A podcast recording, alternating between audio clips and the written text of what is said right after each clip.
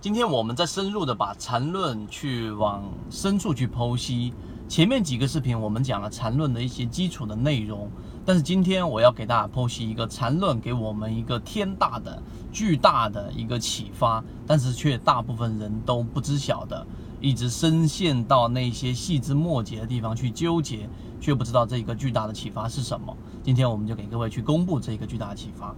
首先，缠论它。呃，最让我们惊讶，或者说让大部分人开始去认识它的时候，是因为它能够去预测出了市场大的底部，并且多次的预测到，而且精准到六幺二四，精准到六千多点的这样的一个位置。这个是禅中说禅给我们的一个留下的一个悬念。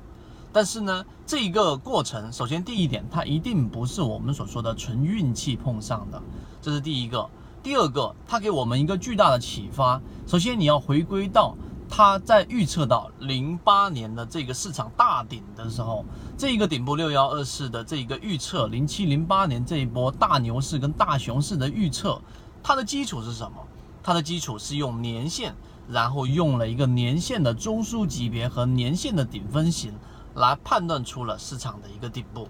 那么光年线这个结论来看是没有办法说服我们的。因为年限它的周期很长，它直接就跳脱了很多很多的这一种，在这一年这一十年过程当中市场的很多信息，所以年限往往的这一种预测，你要用精准这个词来形容，一定是存在问题的。但它给我们的启发是什么？实际上就是一个词，叫做共振。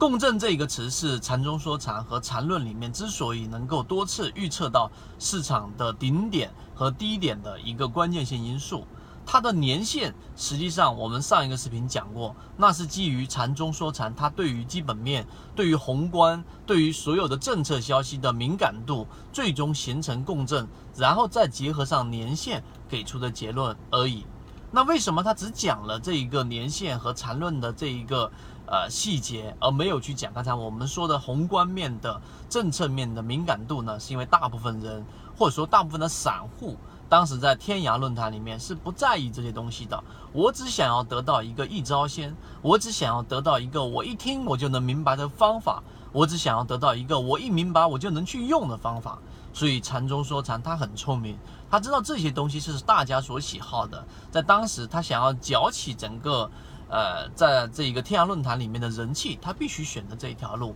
而不是把那些很复杂的东西陈列出来，所有人看了就会打瞌睡。所以共振这一个词，在他的禅论里面给我们的启发就是，实际上每一次去预测，一定要结合当时的政策面，中国 A 股的政策是，然后技术面。也就是说，我们说的缠论里面的中枢背离，这个在以往的视频和后面我们都会详细去说，以及资金面必须要有资金四万亿救市，然后市场里面国家政策推来的这些资金，这些资金也是市场上涨的这一个关键和最后一个人气面，到底市场的人气是怎么样的？这四个因素最终的共振，才能得出一个相对准确的市场预测，而不单纯的是技术面。所以今天我们这个视频就帮大家扫除这一个，呃，这一个蒙蔽，以为是因为纯粹的禅中说禅的技术面的支持，然后才会得出这样的结果，那你就大错特错了。任何的系统都不可能